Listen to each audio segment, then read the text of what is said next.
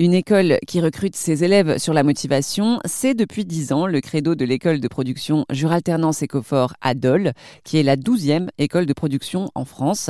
Cette année, ils sont 23 élèves à être inscrits en CAP mécanique et ils viennent de tous horizons.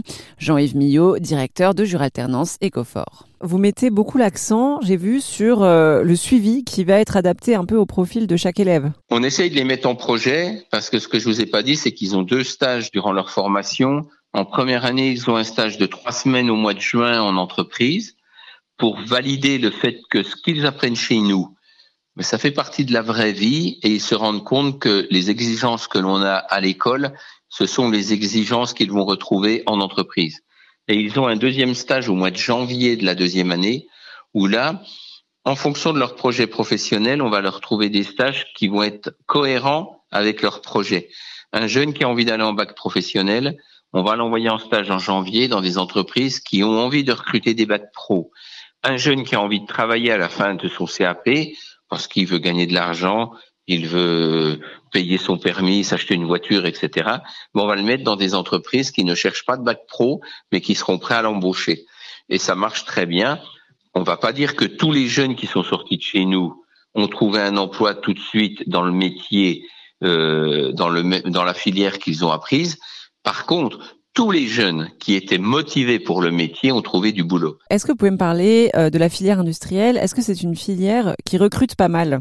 On a des appels tous les mois, voire tous les 15 jours d'entreprises qui voudraient qu'on leur envoie des jeunes. Il y a un énorme besoin. Ce qu'il faut dire, et c'est important, euh, nous, on était à peu près la 14e école en France il y a 10 ans, la première en Bourgogne-Franche-Comté. Depuis, il y en a beaucoup qui ont été créés. Le statut a été, il y a 3-4 ans, a été validé par l'État.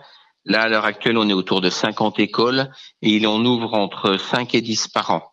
Donc c'est un système qui marche bien et fort parce que lorsque une école ouvre, il y a deux choses qui sont importantes à mon goût. Il ne faut pas que la filière rentre en concurrence avec une filière existante pour pas vider une structure qui serait à proximité de chez nous.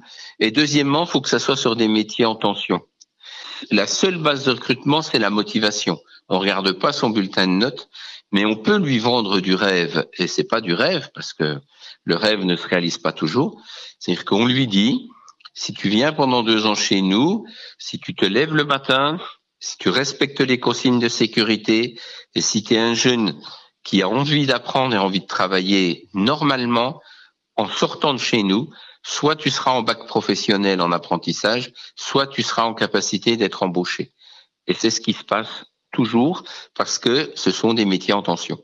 Est-ce que vous avez d'autres filières ou d'autres d'autres classes que vous aimeriez ouvrir? Ça fait plusieurs années qu'on aurait voulu ouvrir une troisième filière. On a fait des recherches, on avait tout un travail qui avait été fait et on souhaitait ouvrir une filière de jeunes en formation pour être ouvriers viticoles. Parce que nous, dans le secteur du Jura, on est entre le vignoble du Jura d'Arbois et le vignoble bourguignon. Et les vignerons ont énormément de mal à trouver des ouvriers viticoles à temps plein ou à temps partiel. Mais on s'est heurté au problème que le ministère de l'Agriculture n'accepte pas que des lycées autres que des lycées agricoles valident des diplômes, des CAPA, donc des CAP agricoles. Donc, nous sommes dans l'incapacité de pouvoir ouvrir ce type de filière parce que nous ne sommes pas reconnus par le ministère de l'Agriculture qui délivre ses propres diplômes. Il y a une piste que nous sommes en train d'étudier, mais ça sera pas pour l'année prochaine, ce sera peut-être pour dans deux ans. C'est autour de l'entretien des vélos parce qu'il y a un énorme besoin depuis la crise Covid avec l'explosion des de l'utilisation du vélo, on est en train d'étudier s'il y a quelque chose de possible. Et aussi, j'avais une question sur, euh, sur les élèves qui, qui sont chez vous, qui ont visiblement pas réussi à s'intégrer dans le système scolaire. Euh, quelles sont leurs qualités et leurs points forts? Leur qualité principale, c'est que quand même, ils ont pas mal souffert dans le système éducatif, et souvent et parfois dans leur milieu familial, et ils ont une capacité d'encaisser les chocs qui est assez phénoménale et une capacité de résilience assez importante.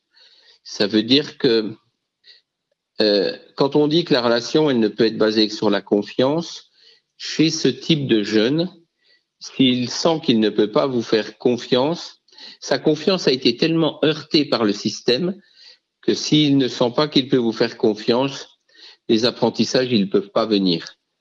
Si à un moment donné, il y a un déclic qui se fait qu'il sent que là, il est dans un endroit, dans un territoire où cette confiance peut porter ses fruits. Des fois, ça peut être un peu long le temps où il va tester la confiance. Des fois, c'est un peu long, trop long pour nous adultes, mais c'est la réalité. Et donc, euh, si à un moment donné, il y, a, il y a ce déclic qui se produit, là, on est bon et on sent qu'on est dans la réussite. Certains jeunes n'y arrivent pas. Deux jeunes, euh, l'année scolaire précédente, au mois de mai-juin, ont arrêté l'école. La philosophie de notre structure est de ne jamais mettre un élève à la porte, parce que déjà, souvent, les élèves qui viennent chez nous, c'est qu'il n'y avait pas trop d'autres portes de sortie. Donc, si en plus on les met à la porte, c'est compliqué. Mais le but, c'est de travailler avec eux, les mettre face à la réalité des choses régulièrement, très régulièrement, pour dire à un moment donné, le cadre, tu ne le respectes pas, là c'est difficile, etc. Euh, on fait une pause, on revient, on fait une pause, on revient, etc. Et à un moment donné, si le jeune nous dit, ben non, en fait, euh, j'ai pas envie, parce que ça peut être aussi, j'ai pas envie, je suis venu là parce que j'avais rien d'autre et puis ça me plaît pas, ou alors c'est trop difficile pour moi, eh bien, on lui dit effectivement, si c'est trop difficile pour toi, on va essayer de trouver une autre solution. On va te, on va prendre un rendez-vous à la mission locale et on va voir ce que tu peux faire. Et, est-ce que cette école, c'est aussi un peu une expérience humaine euh, avec toute cette diversité de profils euh, qu'on peut rencontrer? Alors, ce que j'ai oublié de dire, c'est que les maîtres professionnels qui forment les jeunes dans les ateliers, c'est important. Ce ne sont pas des enseignants d'éducation nationale, ce sont des gens qui sont issus du monde de l'entreprise. Ça veut dire que Gilles, Rodolphe, euh, Christophe, Jocelyn, c'est des gars, ils sont dans l'atelier et avant d'être à Ecofort, chez nous, ils étaient dans des entreprises classiques et donc ils ont, ils ont cette culture-là. Mais pour les maîtres professionnels, pour les enseignants, mais aussi pour les bénévoles qui sont très importants, qui ont une grande place chez nous, parce qu'il y a plein d'équipes diverses et variées qui mettent la main à la pâte, c'est une expérience humaine très importante et très intéressante qui permet d'une part de souder l'équipe d'adultes et qui donne du sens à une action. Et ça, c'est très important. Les métiers de la mécanique et de la métallerie sont des métiers en tension. Ce sont des secteurs qui recrutent énormément partout en France.